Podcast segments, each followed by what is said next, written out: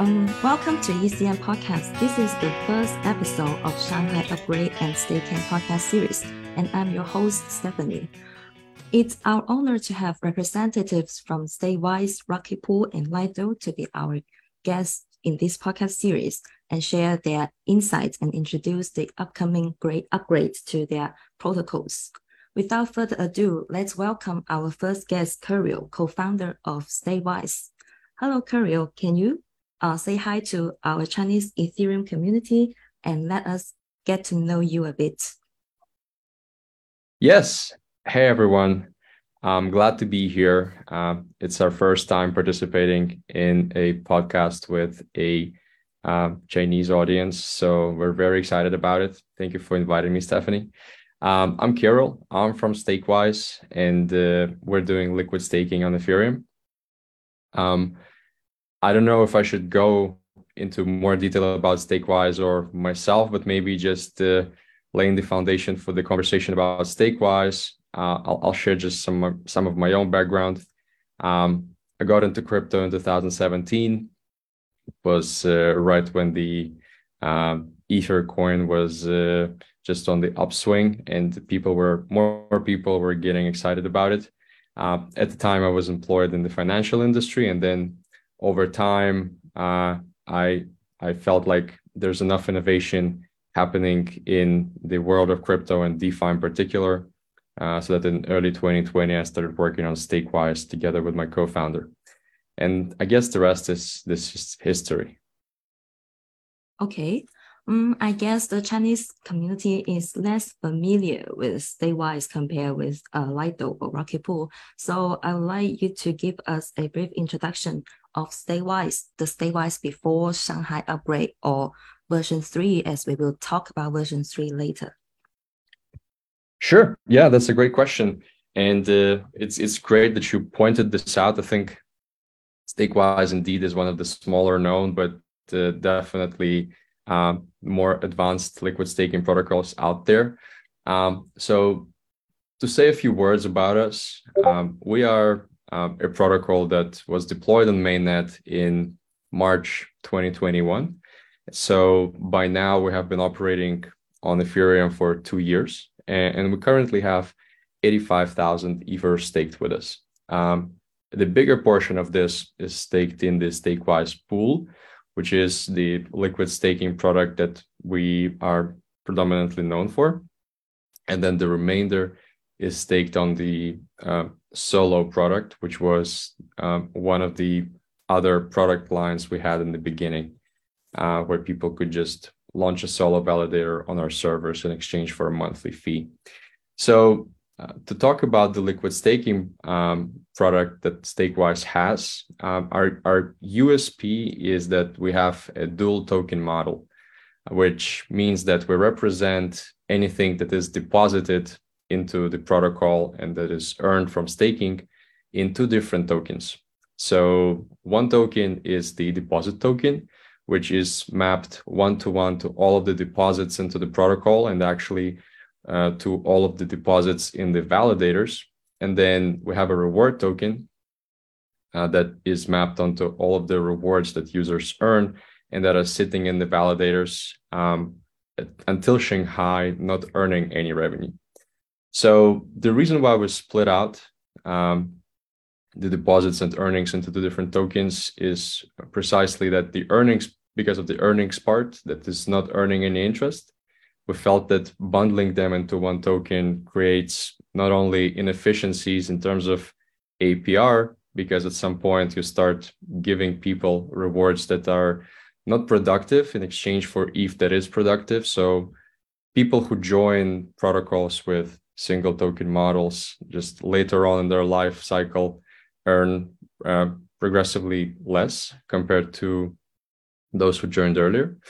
Uh, so we wanted to uh, sort of remove this inefficiency, but also we wanted to have earnings managed more flexibly and actually enable compounding through a secondary market. So the ability to swap rewards into principal, into deposits through um, a place like Uniswap where we have most of our liquidity. And so this is the dual token model that we uh, went to market with. We also are um, not a we do not depend on a single node operator. We have four node operators in total, uh, among whom we have Crypto Manufaktur, um, T Systems, which is the I guess subsidiary of Deutsche Telekom, the major uh, telecom operator, and Finoa Consensus Services. So um, one of the major players in the custodian market. But obviously, this is not uh, particularly decentralized, and we're actively working on this with Stakewise v3, as you may know. Uh, but in any case, in total, we got uh, just just over 5,000 stakers uh, who have earned, you know, millions of dollars in, in rewards uh, since we launched. And uh, one of the most stable liquid staking tokens out there in terms of the peg, which we're also pretty pretty happy with.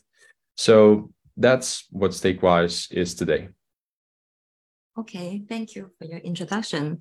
Um, let's do some uh, comparison. So if the focus of Rocket Pool is to decentralize Ethereum staking through increasing the nodes operators horizontally, uh, Coinbase is to provide ease of use to onboard stakers, then what's the staking philosophy of Stakewise? Oh, that's a great question. So um, maybe before I answer this, I, I should start with, you know, where we are. I mean, I just spoke about where we are today. So today we feel like we are not ourselves um, sufficiently decentralized, which we're not happy about. And we also see that the way that the, this market is shaping up is that more and more deposits are uh, going into protocols that cause centralization on Ethereum. And this is mostly due to the fact that liquid staking protocols uh, that that experience the most growth are um, you know people like Lido and, and Coinbase and so forth um, that that have a, a permissioned node operator set. And so with the majority of deposits, even in relative share, uh, just out of all the deposits into the beacon chain, when they go to you know Lido or Coinbase, what happens is that more and more stake becomes concentrated with the very same providers, which uh, you know is uh, in terms of entities on Ethereum is is roughly like four entities if you count Lido as one entity, uh, or you know 35 entities if you count Lido as different operators uh, and, and and some exchanges on top. So 60% of uh, Ethereum is controlled by, you know, either four or 35 de- entities, depending on how you want to look at it. And we just don't feel like this is uh, sufficient um, for a, a network that that has a mission of of bringing decentralized, um, permissionless value exchange to people all over the world. And so we feel strongly about making access to liquid staking more, let's say, democratized, not requiring people to go for the same vendors all over again uh, in order to access DeFi with their stake. Uh, because this is, you know, the main reason why we feel uh, a lot of stake goes uh, into Lido and Coinbase, mostly because liquid staking capabilities. And uh, with Stakewise v3, which is our new product that we're working on, and that we're we're about to release after Shanghai. Uh, our goal and our mission is to make sure that anyone can access liquid staking, no matter how they run uh, their infrastructure, and avoid going to the same old vendors. And of course, decentralize Ethereum this way and and decentralize Stakewise this way. So that's you know our mission, and this is our philosophy. Okay, thank you. And um, as we can see, the liquid staking products are diversifying. And can you give us a mental model as to what factors customers consider when choosing between different LSDs?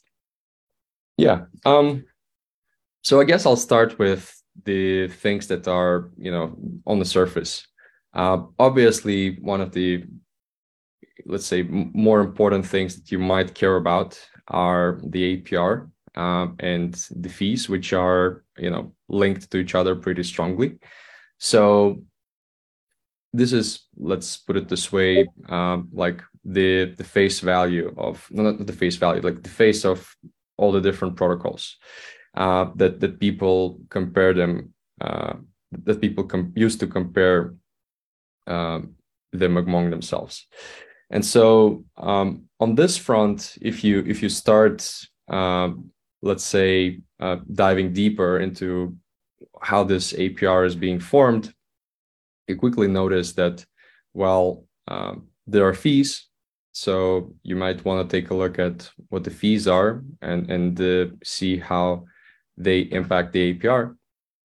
The use of relays for MEV, uh, which is to say that some protocols could be using, um, let's say, compliant like uh, relays, which may lead to higher or lower APR on the execution layer rewards.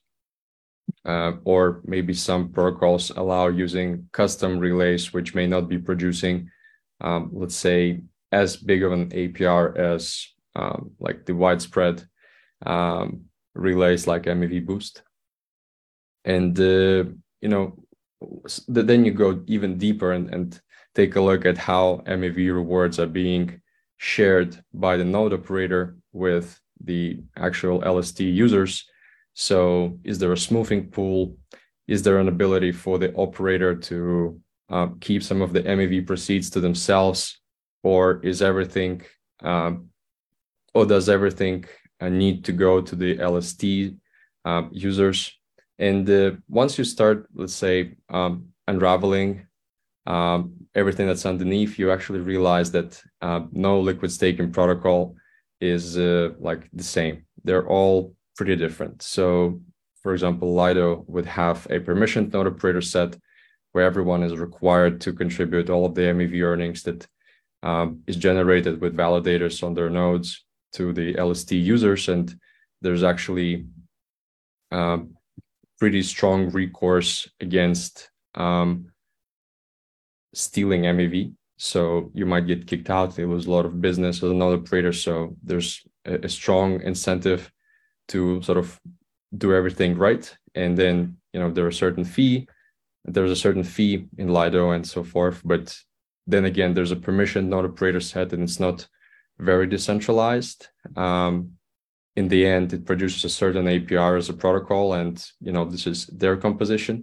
And then when you look at let's say rocket pool or stakewise it's uh, it's, it's going to be different. So in rocket pool for example node operators are free to choose their their relay but uh, uh they can only ch- they can choose from a list. Uh, they join a smoothing pool and um, since rocket pool as a as a uh, as a protocol uh, does not really control which relay the user chooses. They can only put incentives in place to um, you know make choosing the appropriate relay more attractive than choosing you know a personal relay or stealing MEV. This may impact the earnings and and node operators contributions to LST holders down the line, plus the fees, plus everything else.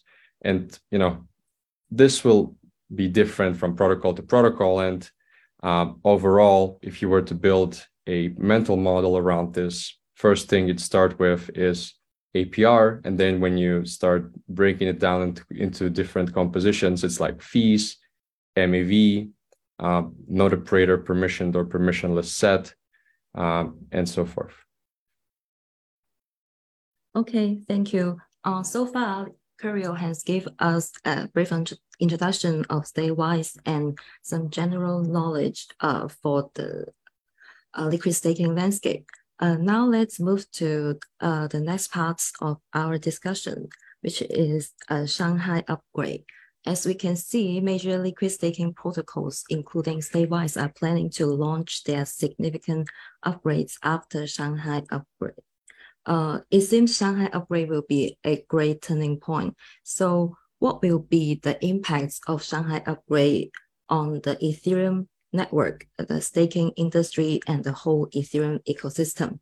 I know it's a very uh, big question. You can give two or three points that come off the head of your uh, come off the top of your head. Yeah, sure. Yeah, it's um, it's very loaded question, and uh, you know there are different angles to it. I think um, maybe for the purposes uh, of the audience, I can focus on like the impact on on the users of liquid staking protocols, both in terms of what what changes are coming uh, just broadly and what sort of uh, dynamics uh, are going to be changing in the in the market of liquid staking protocols. Um, and so the first thing to uh, I guess note is that Shanghai enables withdrawals from validators. So all of the ETH that uh, has been sitting in validators can finally be uh, withdrawn from them by those who hold LSDs. And this um, influences two things. First of all, it influences the pegs of liquid staking tokens, uh, which finally can be redeemed for the underlying ETH. And uh, this way, uh, will likely return to peg if they were trading at a discount uh, on secondary markets. Uh, and secondly, since withdrawals of rewards are now also possible, there is native restaking that becomes available for liquid staking protocols, which means that all of the rewards that were sitting idle for a long time can finally be reinvested to create more validators and therefore rewards can be compounded periodically. So the inefficiency with single token models that I told you about in the beginning is finally going away. Um, and you will see all of the protocols that do liquid staking periodically restaking their users rewards to offer them true compounding effect um, like for their yield that they get from staking so these like these two changes are probably the most important for the holders of LSTs these days. Um, we don't think that the uh, let's say importance of liquidity for LSTs is going away uh, because we do occasionally get you know um, situations in the market when people run for the exit uh, whenever they hold ETH or staked ETH, and in such situations having deep liquidity is still going to be important.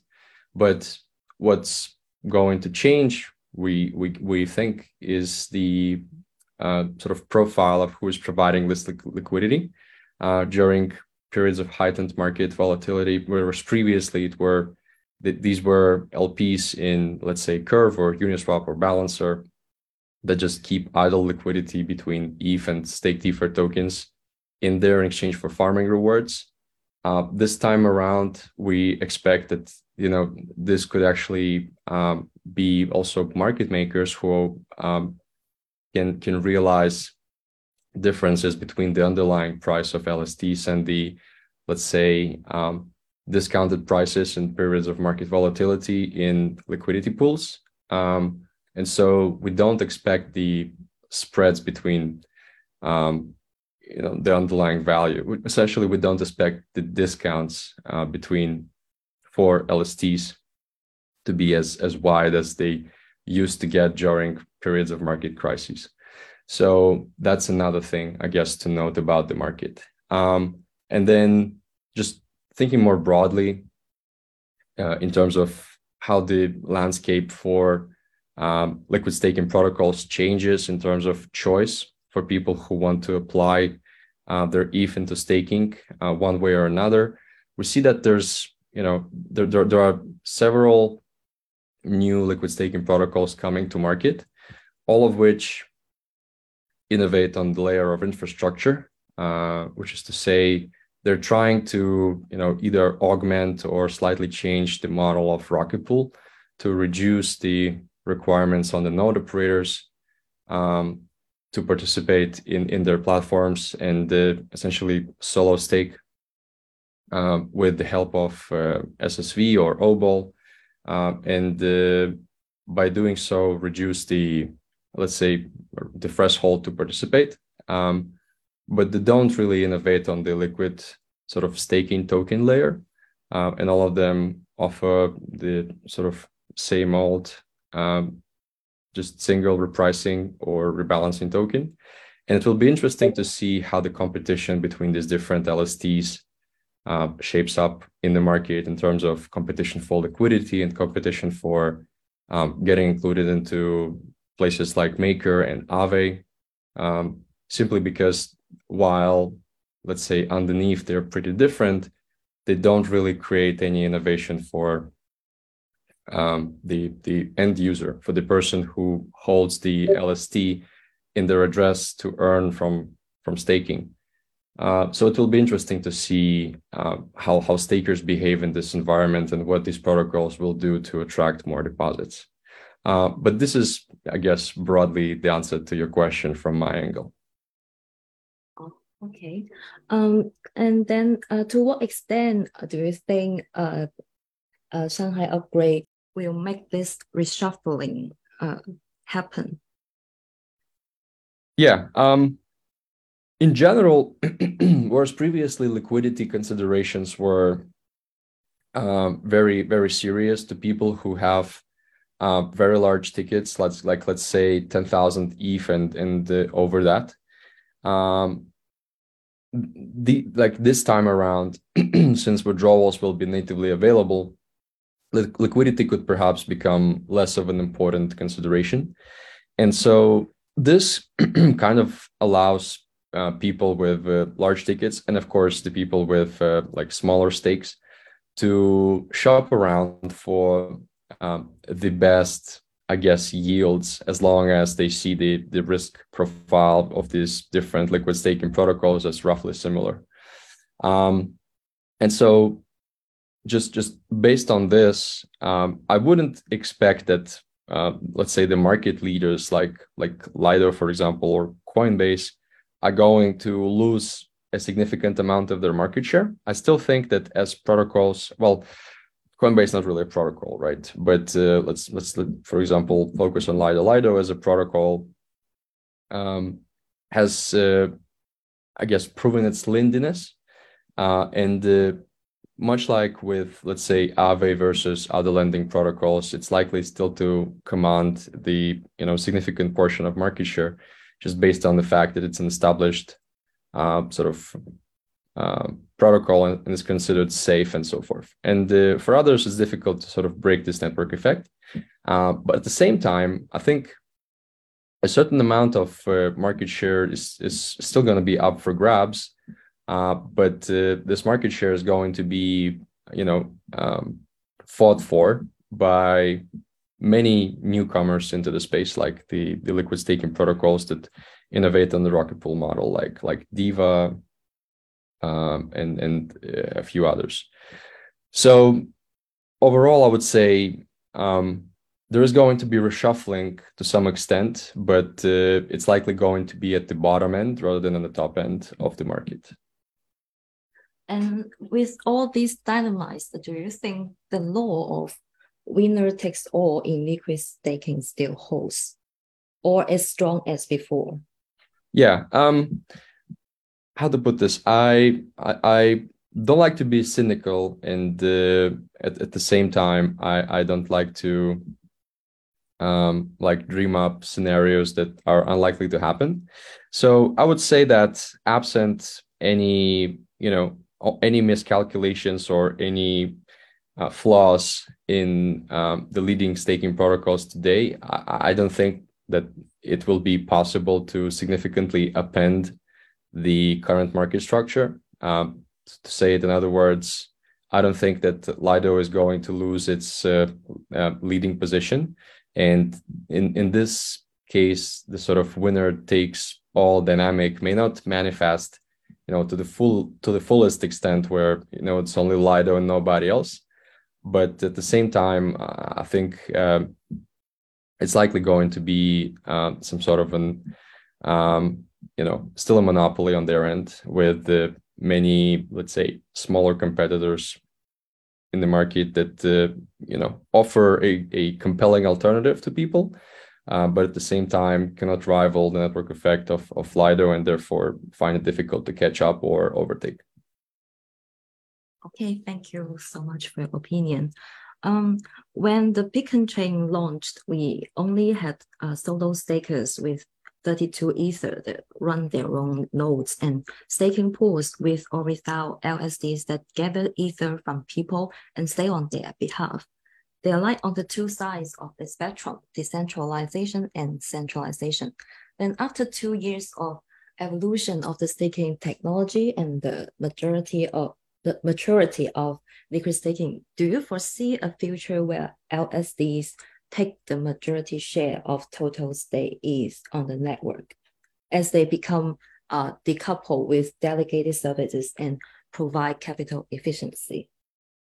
Yeah, um, I certainly see this this happening, um, but also, uh, you know, hopefully not not through the mechanisms that that currently exist today, uh, not for the mechanisms to participate in liquid staking that exists today. Uh, to be more precise, uh, specifically, uh, what what Stakewise hopes to do is uh, with its V3 model to make solo staker participation as well as uh, you know participation of anyone really um, in in liquid staking as uh, simple as possible, no matter how you know they run their infrastructure and whether they stake their own capital or uh, receive capital contributions from others.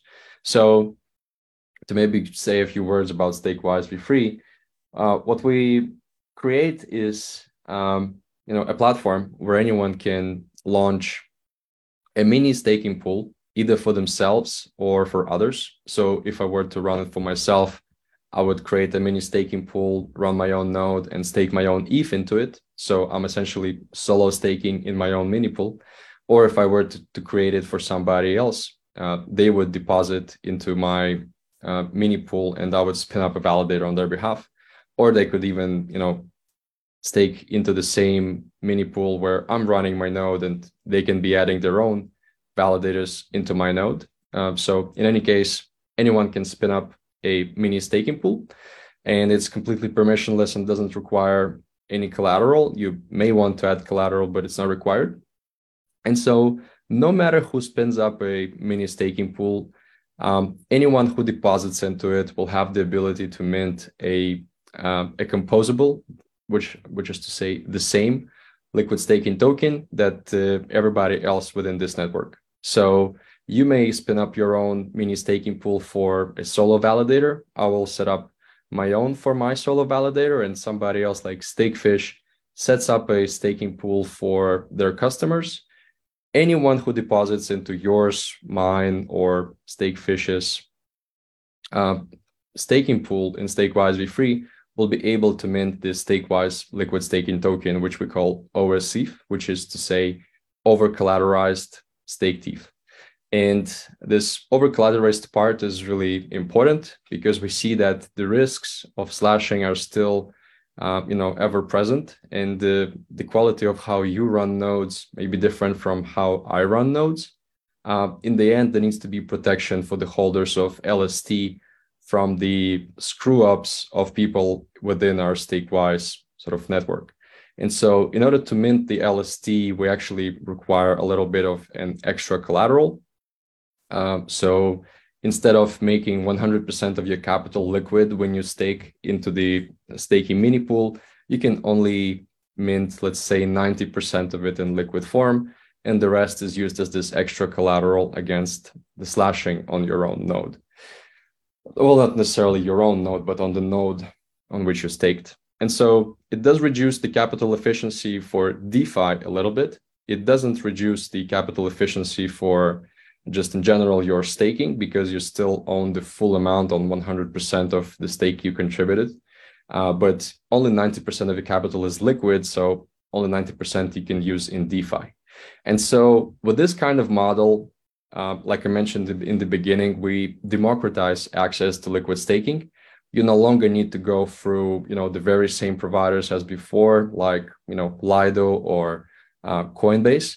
Instead, you can be delegating to your, um, you know, preferred staking services if you don't want to run your own node, or if you want to run your own node, you do that, uh, and then no matter which way you prefer, you will still have the liquid staking token in the end to access DeFi. And so with this kind of model, we actually think that um, we can have a very like a very high penetration of liquid staking uh, in terms of the total ETH staked, but the good thing is that it will not happen, let's say, through the very same old providers. It will hopefully lead to more decentralization because now people have a choice of different operators that, that they didn't have before. And they also have the ability to run liquid staking from their own node. So that's you know our vision for how how popular liquid staking will be on Ethereum and, and how Stakewise will play a role in it. Okay, I guess this part has, uh, has led to the third part of our interview, which is uh, version three of Stakewise. Kirill has uh, introduced uh, many innovative uh, things in version three. Can you summarize some of these uh, innovations that should be highlighted so that we can uh, better remember it? Definitely, yeah. So I guess the first innovation is the ability to mint a liquid staking token for your solo validator. So, for example, if previously you had, uh, you know, one validator or 100 validators, you had, or rather, enough ETH for one or 100 validators, you had the choice of either supporting the network uh, through solo staking, but not being able to, let's say, um, participate in all of the innovation that's been happening on the DeFi side, um, or you know participate in the in the DeFi side, but but sacrifice networks um, decentralization uh, by putting it into something like Lido, and we we just don't feel like um, it's a trade-off that you need to make. Um, now you will have the ability to both support the network in a decentralized way and have access to liquid staking and DeFi. So that's the first innovation.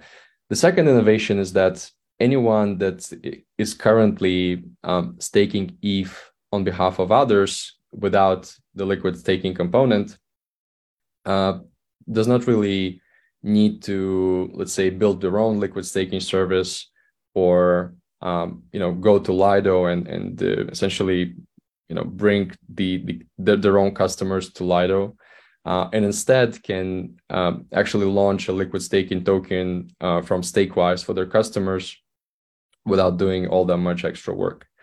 Uh, and so what this means is that smaller providers can can finally uh, also start building um, sort of resilient staking businesses, uh, and of course the bigger providers uh, can um, can keep the you know good revenue that they're earning from from their staking customers without sacrificing them to uh, let's say liquid staking protocols of other types. Um, and the third innovation, which we are pretty excited about, is the LST that we produce as a result of uh, this this system. Um, so OSETH, the over collateralized staked ETH token, is good um, compared to you know the existing alternatives because it has this over collateralization component where it's backed by more ETH uh, than you know its supply. And so if somebody were to just buy this or receive token on, on the market, uh, they can be um, essentially resilient against slashing on the infrastructure layer.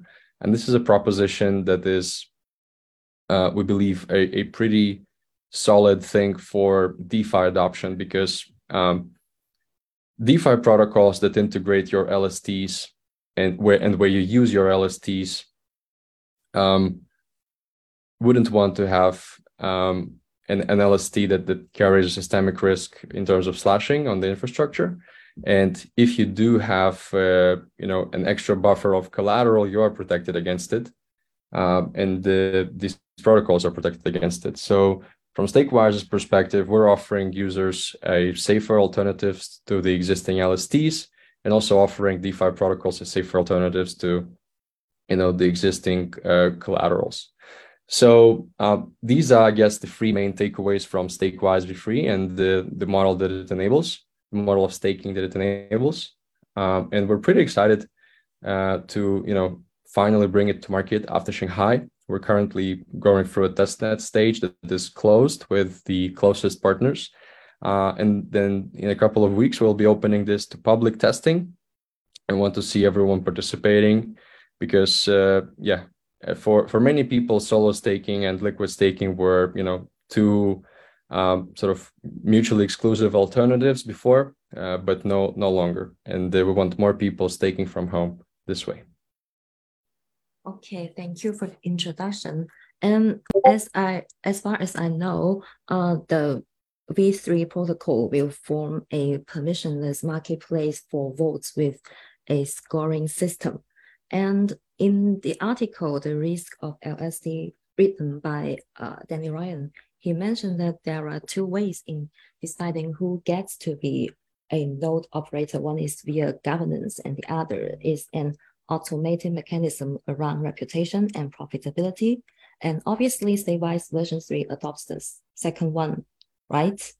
Uh, can you explain uh, the design of this uh, scoring model used by uh, version 3?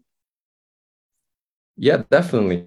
Um, so the the Vault marketplace that you mentioned is the um, this this marketplace of uh, staking pools that everyone can deploy, right?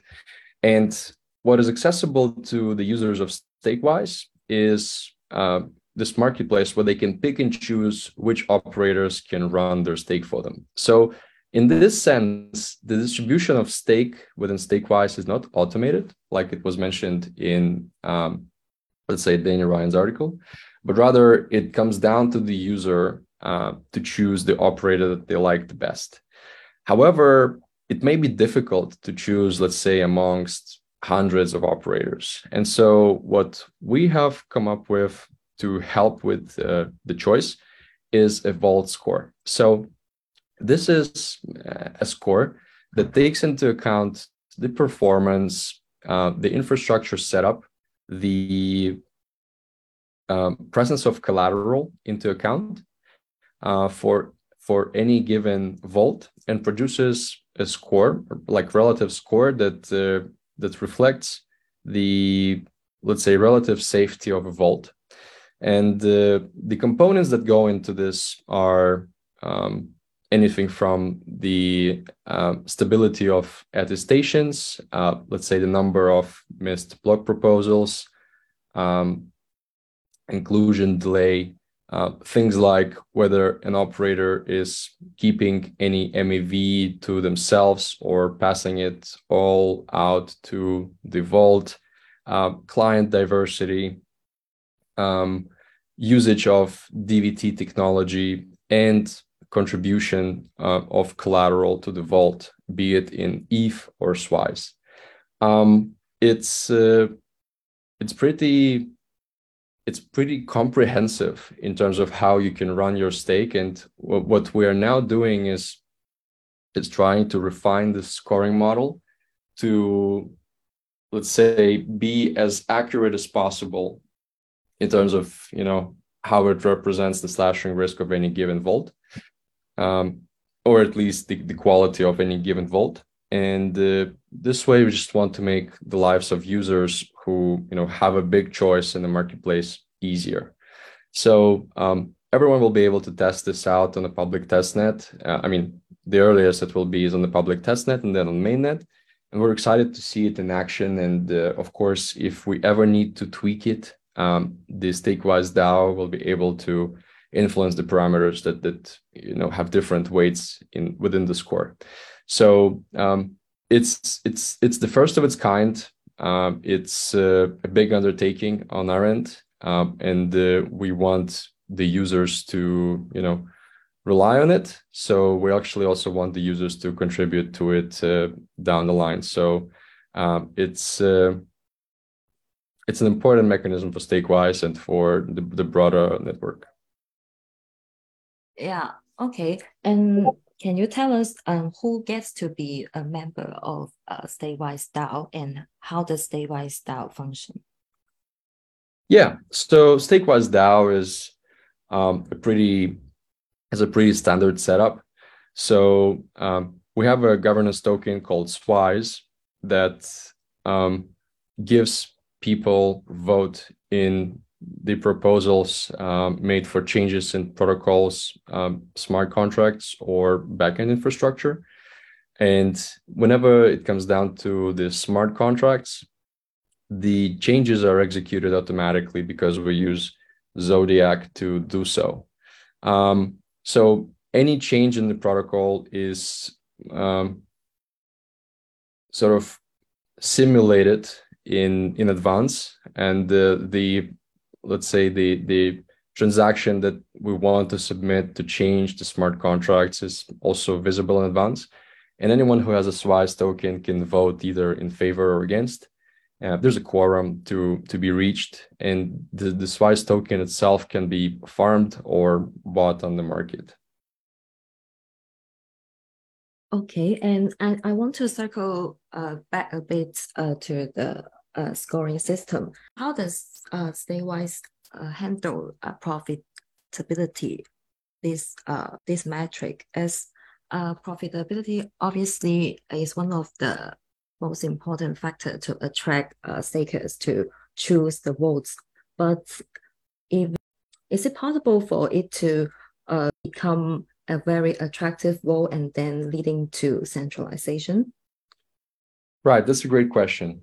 So the way that we set this up, first of all, to address the profitability question, is that um, profitability is um, a function of your operating performance and your fees. And so, in terms of the operating performance, if you have timely attestations and you don't miss block proposals and you don't steal MEV and you don't uh, use any non-compliant relays, I mean compliant within the stakewise protocol, um, you're going to produce the best APR APR that is out there. So we since we take all of the underlying components in, in into account within the score, uh, we kind of check for profitability, and we also take the fees component, which everyone sets for themselves, their custom, like anything else in your vault, um, into account. And so the score reflects this uh, as well. So the ones who are the more profitable, all other things,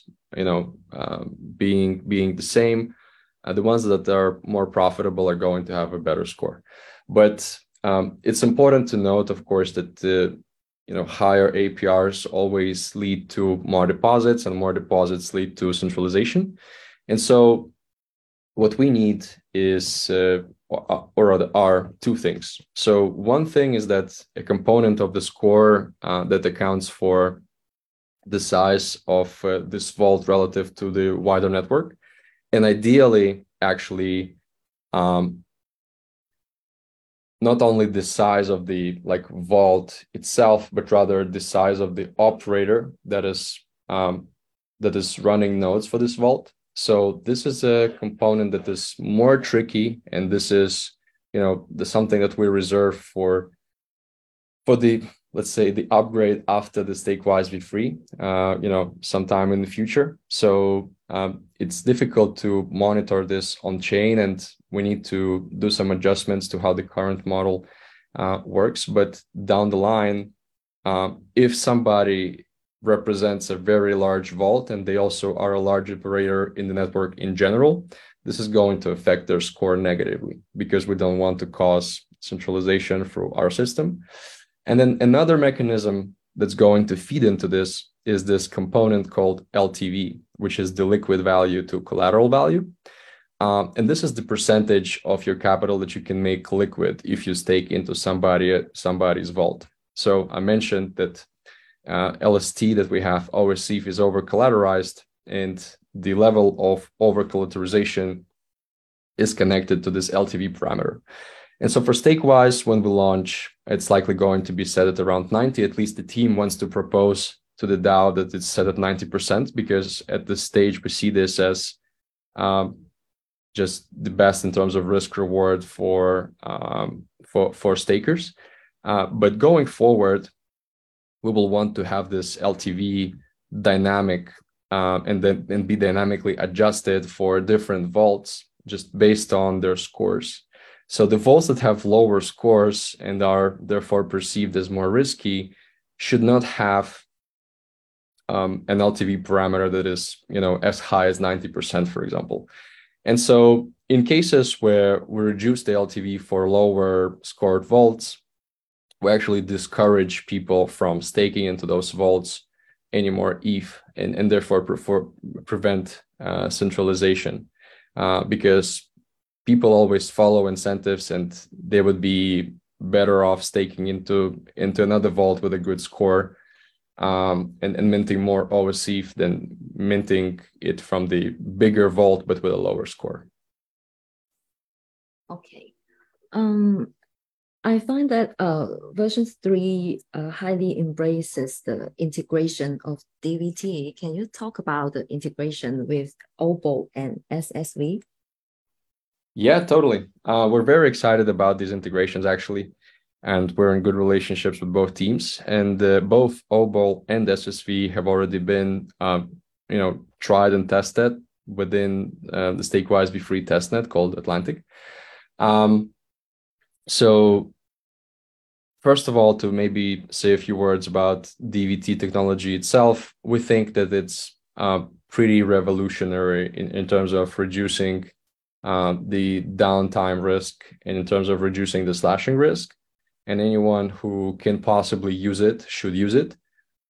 Um, it just makes sense that people have learned to split control of wallets into a multi-sig in order to reduce the risk of uh, you know um, funds being stolen or access controls and so forth.